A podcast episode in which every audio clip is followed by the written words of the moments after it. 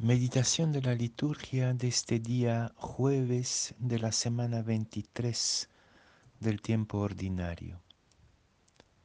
La primera lectura es de la carta de Pablo a los Colosenses, capítulo 3, versículos 12 a 17. Y el Evangelio de San Lucas, capítulo 6, versículos 27 a 38. En aquel tiempo dijo Jesús a sus discípulos, A los que me escuchan les digo, amen a sus enemigos, hagan el bien a los que los odian, bendigan a los que los maldicen, oren por los que les injurian al que te pegue en una mejilla, preséntale la otra. Al que te quite la capa, déjale también la túnica. A quien te pide, dale. Al que se lleve lo tuyo, no se lo reclames. Traten a los demás como quieren que ellos los traten. Pues si aman solo a los que los aman, ¿qué mérito tienen? También los pecadores aman a los que los aman. Y si hacen bien solo a los que los les hacen bien, ¿qué mérito tienen? También los pecadores lo hacen. Y si prestan solo cuando esperan cobrar, ¿qué mérito tienen? También los pecadores prestan a otros pecadores con intención de cobrárselo. No. Amen a sus enemigos, hagan el bien y presten sin esperar nada. Tendrán un gran premio y serán hijos e hijas del Altísimo, que es bueno con los malvados y desagradecidos.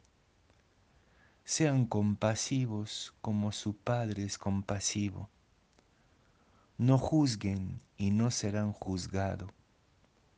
No condenen y no serán condenados. Perdonen y serán perdonados.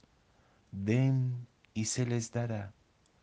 Les verterán una medida generosa, colmada, remecida, rebosante.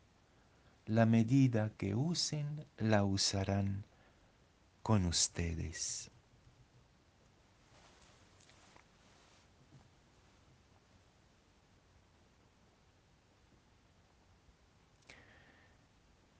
Este texto es indudablemente uno de los más escandalosos, más increíbles del Evangelio. Como en otro lugar, podríamos decir, esto es una locura, es demasiado fuerte, ¿quién lo puede aguantar? Y es verdad que lo que nos pide Jesús en este Evangelio supera nuestra simple capacidad humana de pecadores, como dice él. Nos hace saltar de un golpe a la lógica de la gracia, que solo se puede alcanzar en Jesús, como nos dice la bellísima carta a los colosenses hoy día.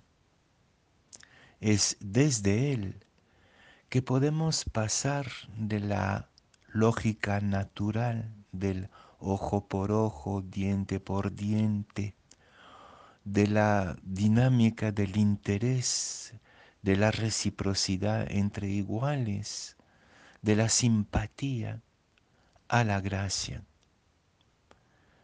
Y justamente la dinámica de la gracia es la dinámica de un amor liberado de todo, de toda intención segunda.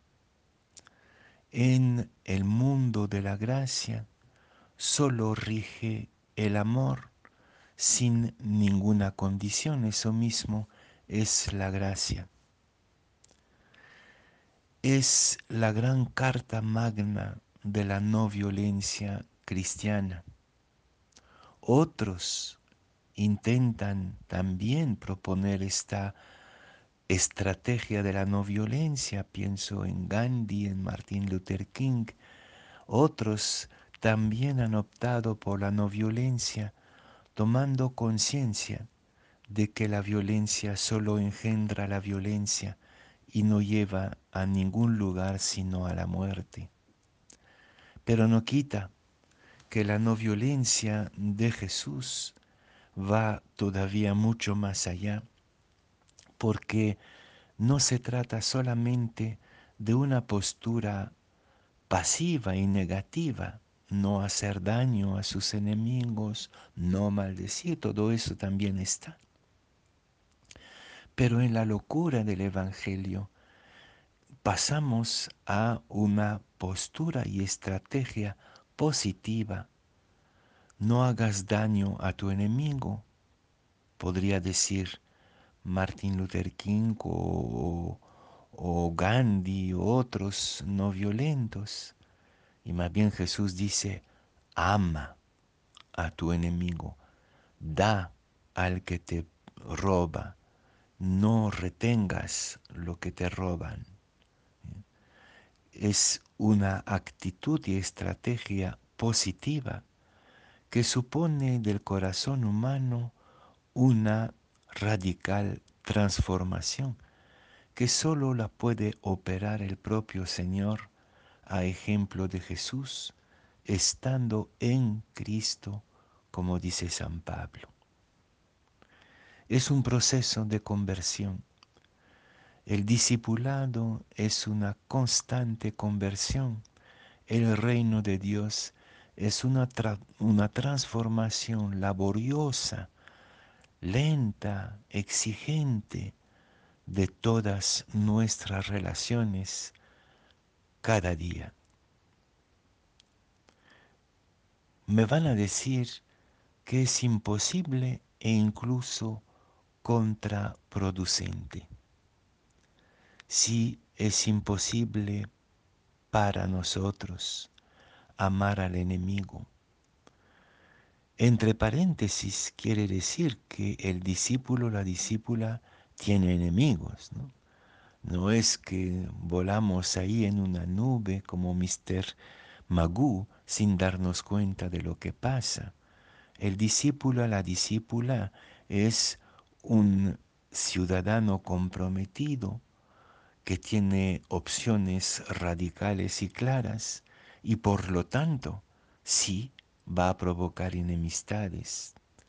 Pero el cambio, la sorpresa, es su relación positiva con el adversario que provoca sus opciones. No es así nomás, como dirían los campesinos andinos, seguir a Jesús. Es entrar en Él y contemplando su pasión y su muerte en cruz, convencernos que algún día va a ser posible. Va a ser posible amar positivamente, descubriendo que el amor no es una simple simpatía y atracción, sino que es una decisión irrevocable que supera todas las condiciones.